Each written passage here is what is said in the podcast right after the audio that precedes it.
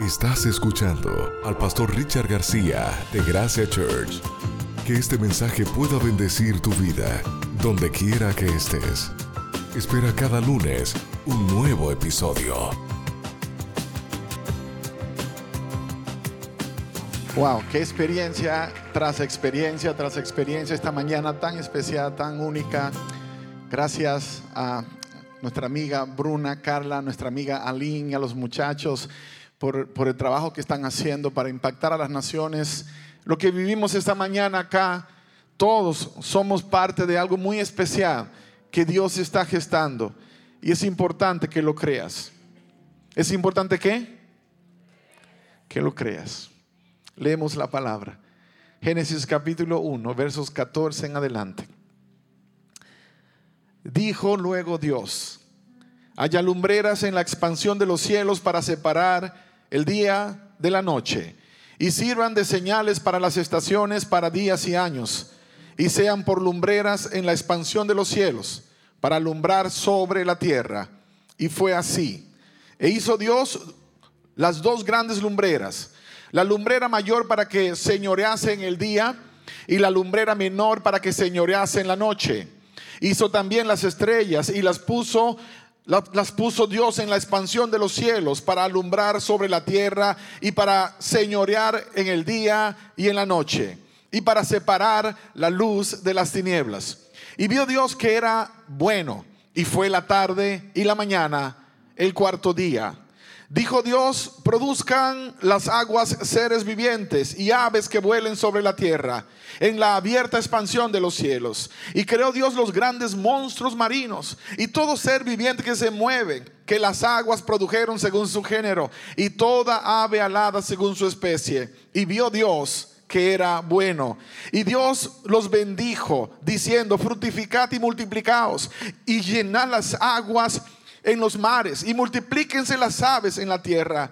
Y fue la tarde y la mañana, el día quinto. Luego dijo Dios, produzca la tierra seres vivientes según su género, bestias y serpientes y animales de la tierra según su especie. Y fue así.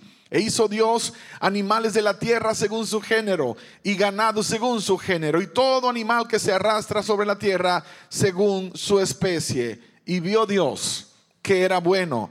Entonces dijo Dios, hagamos al hombre a nuestra imagen, conforme a nuestra semejanza, y que señoree en los peces del mar, en las aves de los cielos, en las bestias, en toda la tierra y en todo animal que se arrastra sobre la tierra. Y creó Dios al hombre a su imagen, a imagen de Dios lo creó, varón y hembra, los creó y los bendijo y les dijo, fructificad y multiplicaos, llenad la tierra y sojuzgadla, y señoré en los peces del mar, en las aves de los cielos y en todas las bestias que se mueven sobre la tierra. Estamos en la serie en el principio la historia de la creación, quinta parte.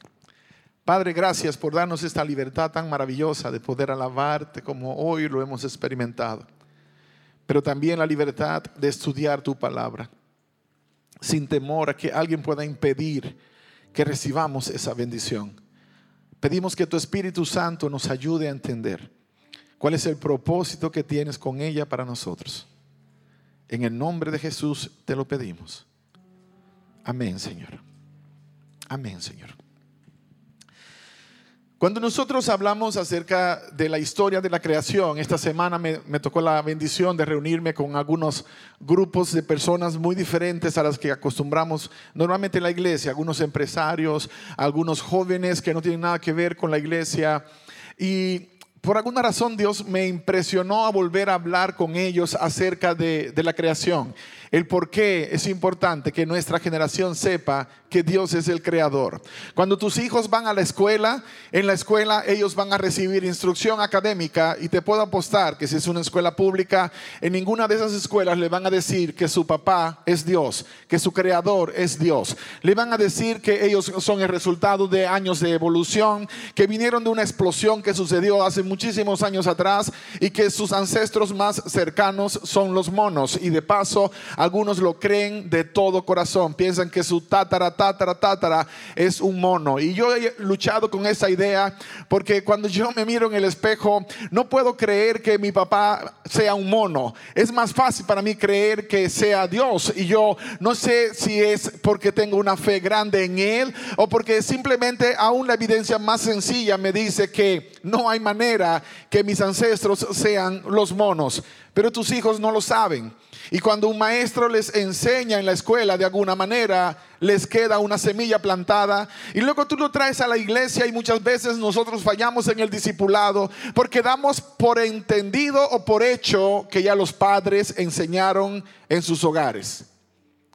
Y tenemos una generación de jóvenes batallando con su fe en Dios y diciéndole a los padres a los 12 años, I don't believe in God. Yo no creo en Dios. Y los padres se llenan de pánico. Hace unas, una semana y media hablaba con una amiga que me decía, pastor, mi hijo a los 20 años me ha salido con la idea de que es ateo, de que no cree en Dios. Toda su vida en la iglesia y ahora dice que no cree en Dios. Y sin herirla, pero sí tenía que decirle, ¿en qué parte fallaste? ¿En qué parte fallaron como padres? Pastor, siempre los llevé a la iglesia. Nunca fallamos. Al contrario, hasta les daba un castigo si no iban a la iglesia. Y como en la iglesia no los enseñaron a enamorarse de Dios, pero mamá le enseñó que el Dios que adoran en la iglesia es un Dios tan duro que si no vas te da un castigo. ¿Para qué va a querer una relación con ese Dios? Los religiosos hemos mostrado una imagen de Dios tan rara que la razón por la que mucha gente no quiere una relación con Dios no es porque tuvieron un problema con Dios, es porque, porque conocieron a uno que dice ser un seguidor de Dios, por los que dicen creer en Dios. Hablamos en los temas pasados acerca de lo que fue la creación en el primer día. En el primer día Dios creó la luz y dijo, sea la luz, y fue la luz. Y si tú lees lo que dice la Biblia que pasó en el primer día, en el segundo día, en el tercer día, y te voy a poner a a pensar en cosas que a veces nosotros no nos queremos ni meter porque nos complica la vida. Y dice el texto, y fue la tarde y la mañana el primer día, después que Dios creó la luz. Y luego el segundo día, entonces dice la palabra que Dios hace la expansión y de repente, y fue la tarde y la mañana el segundo día. Y luego el tercer día, entonces Dios hace que vengan frutos y árboles y todas esas frutas sabrosas que hoy todavía disfrutamos. Y fue la tarde y la mañana el tercer día. Pero entonces hay un problema, porque si fue la tarde y la mañana y el sol todavía no existía, ¿para qué lo creó Dios en el cuarto día? Y de repente creó Dios el sol y la luna para separar el día de la noche. Y de repente ahora tendríamos la habilidad de contar el tiempo de una manera exacta, pero eso no existió en el primer día. No existió en el segundo día, no existió en el tercer día. Y entonces comenzamos a decir, aquí hay una aparente contradicción, porque porque no cuadra, no encaja. Pero para que no pierdas mucho tiempo cuestionando esa parte y te vayas a bloquear y no recibas lo que Dios te quiere dar a través de la palabra, quiero que pongas atención a lo que dice Apocalipsis capítulo 21, versos 22 al 24. Y eso nos resuelve en gran manera el problema. Dice la palabra, y no vi en ella templo, porque el Señor Dios Todopoderoso es el templo de ella, hablando de la nueva Jerusalén, cuando descendió, y el Cordero. La ciudad no tiene necesidad de sol ni de luna que brillen en ella, porque la gloria de Dios la ilumina, y el Cordero es su lumbrera. Y las naciones que hubieran, sido salvas andarán a la luz de ella y los reyes de la tierra traerán su gloria y honor a ella. ¿Por qué no lo podemos entender con lo que vivimos ahora? Porque esa gloria no está cubriendo la tierra en este momento. Porque los seres humanos echaron a Dios de su círculo. Porque los seres humanos escogieron vivir sin Dios y esa gloria se disipó. Cuando la nueva Jerusalén venga, cuando la tierra sea renovada, no vamos a necesitar el sol para que pueda haber luz. Pero no dice que el sol no va a existir. Dios no va a destruir el sol y eliminar la luna. Lo que Él va a decir es, es que como ahora mi presencia será permanente con ustedes. Como voy a vivir con ustedes por los siglos de los siglos, ya no van a necesitar lo que en este momento es una urgencia para ustedes, porque mi presencia será suficiente. Les servirá para cumplir con el propósito por el cual los creé. Dios creó esas grandes bendiciones para nosotros, para marcar algo que llamamos tiempo. Y cuando yo pienso en esta parte, el cuarto día de la creación, digo que ese día Dios nos hizo ricos, muy ricos. Nos dio a nosotros la mayor de todas las riquezas que tendríamos en el resto de nuestra existencia antes aún de nacer. ¿Por qué razón digo eso? Porque Dios puso el sol y la luna no solamente para adornar juntamente con las estrellas, pero para marcar el tiempo, para dividir las estaciones y las temporadas Anota bien, ese día Dios creó la habilidad de contar tiempo para los seres humanos. Por eso sabemos que un día tiene 24 horas. Sabemos que un año tiene 365 días. Así que Dios me dio el tiempo, me dio riqueza. Esa es la parte donde a lo mejor nosotros estamos batallando. ¿Por qué? Porque aunque Dios nos hizo muy ricos al principio, la gran cantidad de seres humanos, la el mayor porcentaje de la humanidad vive en pobreza. Y no solamente en pobreza, sino en pobreza extrema como tal, porque no hemos sabido usar el regalo que Dios nos dio aún antes de nacer, que se llama tiempo. Si te das cuenta, en el trabajo donde tú laboras, ganas porque das tiempo como intercambio. Bueno, pastor, pero yo me entrené y obviamente por eso gano, por eso ganas más. Si estás menos entrenado, ganas menos dinero. Si estás bien capacitado, ganas más dinero, pero es porque lo intercambias con un tesoro maravilloso que Dios te dio, que se llama como tiempo.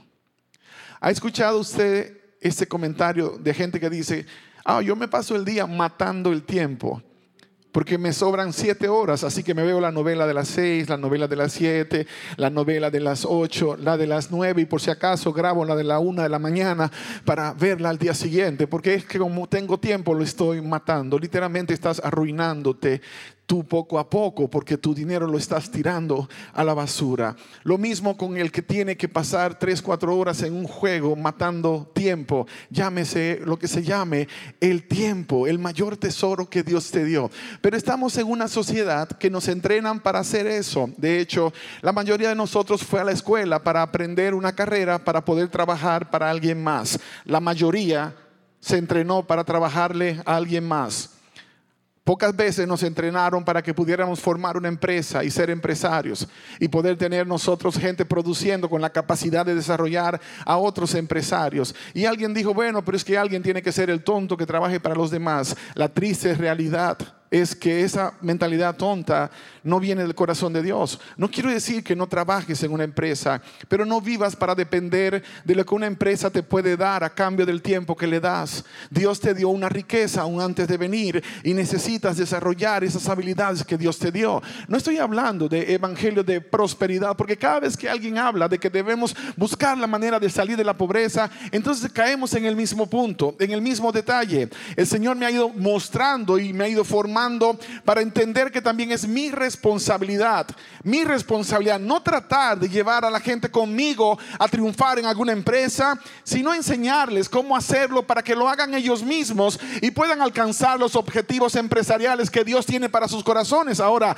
el problema es que nunca dejarás de ser pobre si no comienzas liberándote aquí en la cabeza, entendiendo que Dios no te hizo pobre. Y si tú lo entiendes, eso comienza a cambiar toda la historia. ¿Por qué sé que no soy pobre?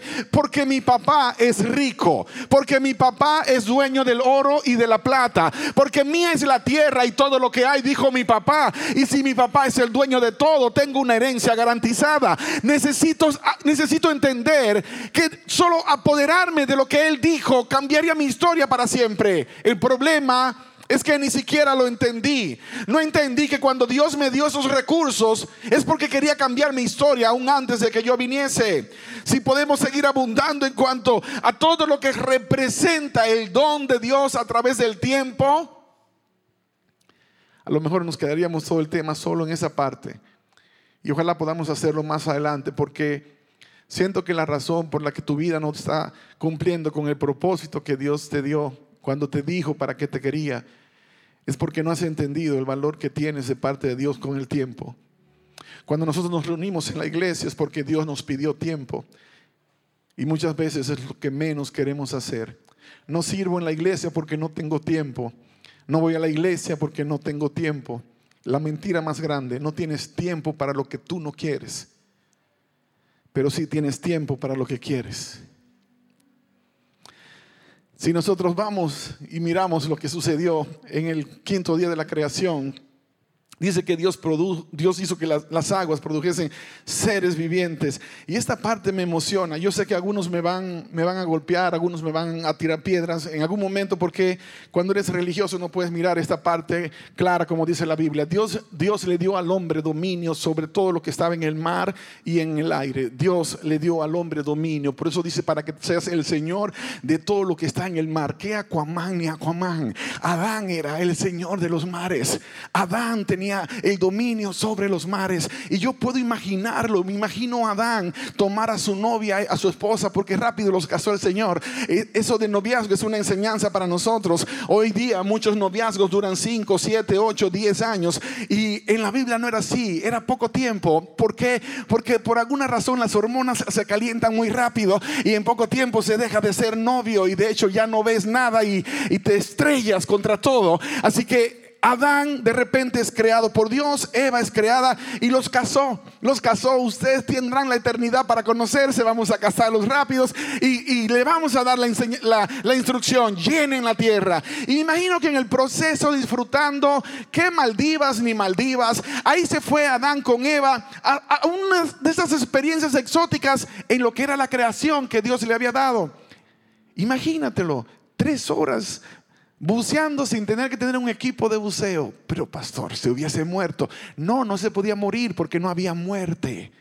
Por eso no se podía morir porque no existía la muerte. Así que Adán podía ir todo el tiempo que quisiera y podía disfrutar de la creación de Dios en niveles distintos. Ahora, esta parte es un poco más complicada. El Señor Jesús dijo que cuando Él se fuera, nosotros podríamos hacer cosas más grandes que las que Él hizo. Cosas más grandes que las que Él hizo. Entonces hay una de esas preguntas que yo tengo. A lo mejor es posible que Adán también la podía hacer. ¿Te acuerdas cuando Jesús ascendió a los que los discípulos estaban todos mirándolo y Jesús iba ascendiendo. Él no ascendió como Dios, él ascendió como el Dios hecho hombre. Así que con un cuerpo humano Jesús está ascendiendo a los cielos y los discípulos están emocionados mirando cuando aparecieron dos ángeles que dijeron, varones galileos, ¿Qué están mirando al cielo? Ese mismo Jesús que vieron ascender, esa es la palabra, ascender, va a descender de la misma manera que le vieron subir. Así que me imagino que si Adán sería el Señor de los cielos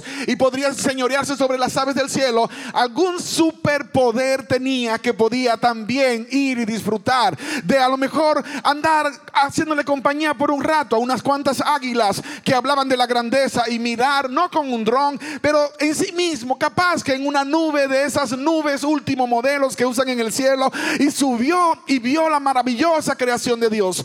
Todos esos privilegios los puso Dios antes de que el hombre fuese creado. Luego llegó el sexto día. Y en el sexto día Dios creó a todos los animales. Antes que crear a Adán, creó a todos los animales. Y recuerdo una profesora en la universidad que decía, es importante que, es importante que entiendan que todos somos animales. Y yo me quedé mirando y tratando de ubicarla a ella en qué categoría de los animales ella estaba. Y no voy a decir para que nadie se me ofenda, pero ahí pues dije, bueno, pues sí, usted sería en este caso la ballena. Ya, lo dije, usted sería la ballena. Pero no se lo dije, lo dije para mí solo como está. Y, esa parte del ser humano, de querer reducirnos a condición de animal, nosotros no somos animales, somos creación especial de Dios, aunque nos comportemos como animales. Porque aún los animales, por instinto, se comportan mejor que nosotros muchas veces. Somos nosotros, por ejemplo, todos estamos en Estados Unidos luchando, batallando para salir adelante. Y somos los mismos, los nuestros, los que nos matamos entre todos. Esta semana asesinaron, vi las noticias, no sé si pasó esta semana o pasó un poco antes, pero eh, ah, salió el video. Un chico afroamericano asesinado por un grupo de policías. No es la primera vez que pasa. Pero es interesante ver que fueron policías afroamericanos los que asesinaron a ese muchacho. Lo asesinaron sin ninguna causa. O sea, un abuso horrible. La misma gente. ¿Quiénes son los peores enemigos de los latinos acá? No son los hermanos blancos o afroamericanos o los asiáticos, no. Somos nosotros mismos, la raza. Porque de alguna manera creemos que el otro es mi enemigo, que el otro es la competencia. Y a veces en la misma iglesia. A veces en la misma iglesia no podemos comer en el mismo plato con alguien más porque creemos que esa persona no debería ni siquiera sentarse conmigo porque por alguna razón Hemos, abandonado el elemento humano y estamos creyendo lo que el enemigo dijo acerca de nosotros. Y parecemos más perros o animales que, de hecho, ni siquiera voy a poner al perro en esa categoría. Una vez dijo un gran escritor que una de las grandes habilidades o ventajas que el humano tenía sobre el perro era la capacidad de hablar. Pero si las cosas que tú decías no eran cosas correctas, es mejor andar con un perro que andar con un ser humano. Y yo sé, por eso muchos de ustedes han comprado perros porque prefieren la compañía de un perro que de un ser humano.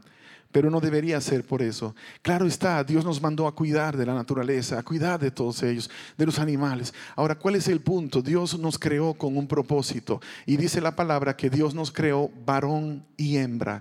Nota que Dios creó a Adán y a quién? No a Adán y a Esteban. Adán y a Eva. Dios no creó a Eva y a Josefina. Dios creó a Adán y Eva. Pastor, a ver, decía hace un rato acerca de la guerra que hay contra la generación que viene subiendo. El problema no es que están tratando de convencerte a ti o a mí. Viniendo de Medellín ayer, andaba en, en el aeropuerto, estaba un famoso periodista que promueve mucho el estilo de vida eh, de la comunidad homosexual. Y no quiero que malentiendas este punto que voy a decir. Es un gran promotor de ese estilo de vida. Hablaba con la, la, señora Diana Marcela, que es muy atacada, la primera dama de Medellín, porque ella apoya a la comunidad homosexual, la comunidad LGBT en Colombia. Entonces alguien decía, esa mujer no es de Dios, esa mujer no puede ser de Dios porque ella apoya a esa gente. Y esto fue lo que me dijo ella. Me dijo, pastor, no es que yo quiero ver a mi hija casada con otra mujer. Eso no es lo que hay en mi corazón. Pero yo leí la Biblia y en la Biblia me dice que tengo que amar a mi prójimo. Y esa gente es mi prójimo y yo tengo que amarles también. Y eso me, impactó porque, porque a veces mezclamos la cosa. El hecho de que Dios dice que no es ese el plan que tiene para la vida de una persona, no nos pone a nosotros en la posición donde tenemos que odiar a esa gente. Todo lo contrario, tenemos que amar a esa gente. Porque de la única forma que ellos van a poder entender el plan que Dios tiene es si aparece un cristiano que les muestra el amor de Dios. Porque el amor de Dios es lo único que puede cambiar su historia cuando se encuentran con el Nazareno. Y se dan cuenta que Él puede transformar el corazón y se dan cuenta que Él puede transformar la mente, entonces van a querer una mente renovada. A ti y a mí nos mandó Dios a transformar al mundo, no con la crítica, no con las piedras, no con los golpes, sino con el amor que Dios nos mostró a nosotros primero. Y ese es el amor maravilloso que Dios manifestó a través de ti, a través de mí. No somos animales, somos la más poderosa expresión del amor de Dios, su máxima creación. Y esta es la pregunta de Dios para ti. ¿qué es lo que vas a hacer con esa buena noticia? ¿Qué es lo que vas a hacer con la noticia que Dios te dio ya de que, de que no eres una persona pobre, eres rico? Necesitas comenzar a usar diferente la riqueza que Dios te dio para que puedas cambiar a tu generación. Número dos, que tú comprendas claramente que Dios te dio una posición de señorío. No fuiste puesto para ser cola, sino para ser cabeza. No puedes estar trabajando en una compañía por 10 años y ganando lo mismo que ganabas hace 10 años atrás. Algo me, ha estado ministrando Dios en cuanto a la manera como nosotros vivimos, especialmente los latinos. Para muchos de nosotros, el gran sueño o el sueño americano es llegar acá y tener una casa. Y queremos una casa. Y nos matamos por una casa. Y vivimos miserables para pagar una casa porque ese es nuestro patrimonio. Y les voy a decir que yo pensaba de la misma manera.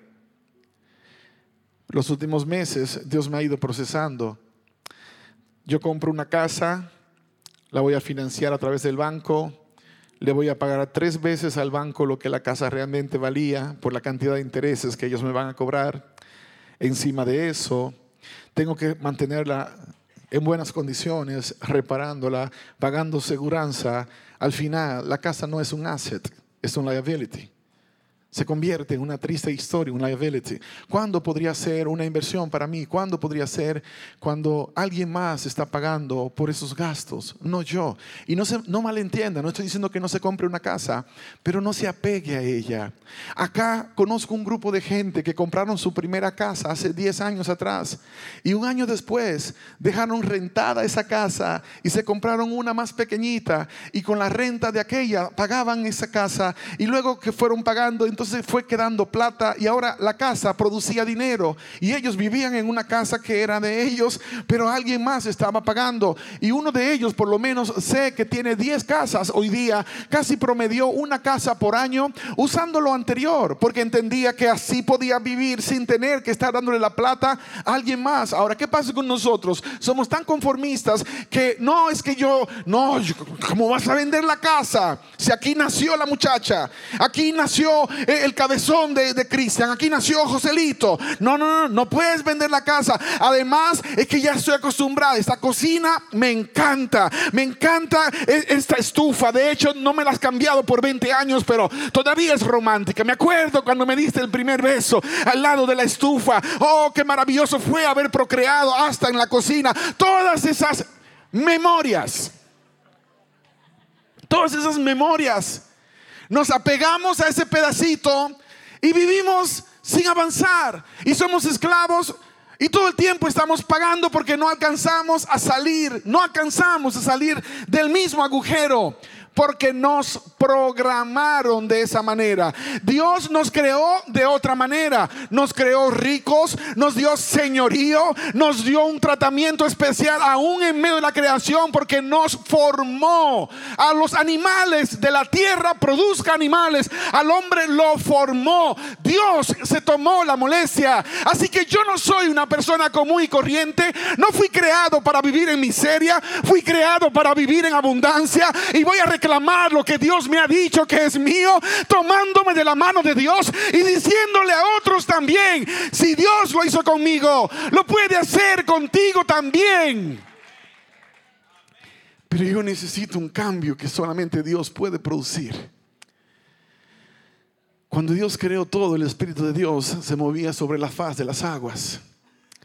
El Espíritu de Dios participó en la creación. Los seres humanos han trabajado para borrar esa imagen de Dios en nosotros. Pero Dios ha seguido luchando para reproducir y restaurar esa imagen en nosotros. Y yo voy a invitar a mi esposa que ella venga y mientras ella viene te voy a decir algo que pasó en Medellín en, en este viaje que hicimos. Nos reunimos con la esposa del alcalde para hablar acerca de la campaña evangelística y terminamos teniendo una reunión que era de 30 minutos, se convirtió en una reunión de 4 horas. Y estudiamos la Biblia juntos, habían preguntas, incluso estábamos hablando de, la manera más saludable de vivir, porque alguien me preguntó, allá te ofrecen, hay un plato muy sabroso en Colombia que se llama bandeja paisa. La bandeja paisa tiene arroz, frijoles, un huevo frito, carne, un chicharrón, una salchicha, una longaniza. Así que ese es uno de los platos favoritos. Y a mí me encanta la bandeja paisa, pero ustedes saben que no como carne de cerdo, ni, como chicharrón, ni como lo otro. Así que cuando voy y digo, me das una bandeja paisa, pero le quitas la, longaniza, le quitas la, salchicha, le quitas el chicharrón y solamente me traes el arroz, la carne, bueno, me le pones el buen aguacate. Y entonces me pregunta, ¿por, ¿por qué no comes ninguna de esas cosas? Yo les digo, es que yo practico la dieta bíblica, la dieta kosher. Y comenzamos a estudiar la Biblia en ese círculo. Y entonces me sorprendí porque la primera dama, pues fue la milla más. Me dijo, yo soy vegetariana. Le dije, no, pues ya me ganó. Yo el saludable venía a hablarle. Ella vegetariana. Y entonces comenzamos a hablar y ella comenzó a explicar, ella sola comenzó a explicar, es cierto, porque mira que el cerdo tiene estos elementos que son idénticos al ser humano, decía. Y yo le añadí, claro, aproveché, había un grupo, le dije, pues sí, pues ya sabes que cuando alguien está un corazón, le pueden poner un corazón de cerdo, porque cromosómicamente hablando es la misma carne, así que cuando usted come su chancho, es como si se comiera su suegra, piénselo bien. Así que por si acaso usted tiene ahí una bronca con la suegra, aproveche. Cuando cuando estábamos hablando, una mujer de Dios, Sandra, que estaba al lado de ella, dice, ahora qué problema, le dije, ¿qué pasó? Yo acabo de pedir un chicharrón y ahora no me lo quiero comer. Y yo le dije, cómaselo. Y esos malos hábitos no se pierden así de rápido. Dios va trabajando con usted. Cuando terminamos todo, la primera dama me dice, pastor, ¿cuándo viaja usted? Yo le dije, pues tengo que viajar mañana. ¿Será que puede venir a la alcaldía y orar? Orar por la ciudad, desde el piso más alto. Orar por la ciudad de Medellín es declararle la guerra al diablo. Porque por muchos años el diablo sometió esa ciudad y Colombia se hizo famosa no por Colombia, sino por Medellín y todo lo que allí pasó. Y le dije, dale, le damos, vamos. Le dije a mi hermano, vamos, hablamos con los pastores amigos, vámonos a orar. Y subimos, subimos a, las 10 de la noche, a las 10 de la noche. Subimos allá al piso 12, estudiamos la palabra, oramos y luego subimos al puerto del helicóptero y desde allá comenzamos a clamar por la ciudad. En esa oficina donde estuvimos orando años atrás, ahí estuvo sentado Pablo Escobar, uno de los asesinos más grandes de la historia de, moderna y quizás de todos los tiempos, y que muchos admiran porque hoy las películas presentan el glamour de lo que logró financieramente, pero no te presentan el horror de lo que se vivió durante el proceso. Allí estuvimos orando y clamando para que Dios manifestara su poder sobre Medellín. Señor, manifiesta tu poder sobre esta ciudad y pon un cerco y márcala este año se harán dos eventos en el estadio más grande de la ciudad, dos noches corridas. No hay nada más poderoso para poder expulsar las tinieblas que invocar la presencia de Dios a través de la alabanza y la adoración. Cuando tu familia se reúne para alabar, cuando la iglesia se reúne para alabar, los demonios corren desesperados porque no pueden soportar la gloria de Dios. No pueden soportar el hecho de que un día ellos cantaban en el cielo y ya no lo pueden hacer. Para ellos es una tortura. Por eso levantar un altar a Jehová en tu casa, levantar un altar en la iglesia, levantar un altar en una ciudad, es traer presencia de Dios, es traer manifestación del Espíritu Santo. Y yo sé que en este momento tú también estás necesitando hacer esa oración por tu casa, hacer esa oración por tu empresa, hacer esa oración por tu familia que está lejos de Dios. Necesitas pedirle a Dios que manifieste su poder y Él lo quiere hacer en este momento. Pero se lo vamos a pedir entendiendo que Dios nos ha empoderado, que Dios nos ha dado autoridad. Y te voy a pedir que lo hagas con la convicción de que Dios te dio una palabra con autoridad que mientras tú pides esa manifestación del poder de Dios a través de su Espíritu Santo sobre tu vida, entonces Él te va a capacitar para decir la palabra correcta en el momento correcto. Y una vez que, que manifiesta su poder en tu vida, entonces vuelves a ser empoderado. Y otra vez tienes el señorío que Dios te confió en el principio. ya no vas a andar por las calles cabizbajo como un derrotado, como un perdedor, como una perdedora, sino, sino entendiendo claramente que tú no eres una persona común y corriente, que eres un hijo del rey, que eres la hija del rey y como tal tienes señorío sobre todas las cosas que Dios pone frente a ti y necesitas abrazarlo y con esa autoridad entonces vas y le dices a la gente que tú conoces a un nazareno que resucita muertos, que sana enfermos, que puede expulsar demonios porque tiene la autoridad para hacerlo y lo ha depositado sobre ti. Y entonces, entonces los milagros comenzarán a suceder como cuando Jesús estuvo caminando entre nosotros. Levanta tus manos en este momento. Padre, yo bendigo a cada hijo, a cada padre, a cada madre, a cada persona que se encuentra presente en este lugar. Que andan buscando más de ti anda buscando más de tu presencia. Andan buscando más de tu poder. Empodéralos, Señor, y llévalos en tu nombre. A los que todavía no te han conocido y que hoy se han encontrado contigo, abrázalos y sálvalos. Porque sé que es lo que más anhelas en tu corazón. En el nombre de Jesús. Amén, Señor. Gracias por escucharnos. Puedes hacer que esta palabra llegue a otras personas ingresando a gracia.church slash donaciones.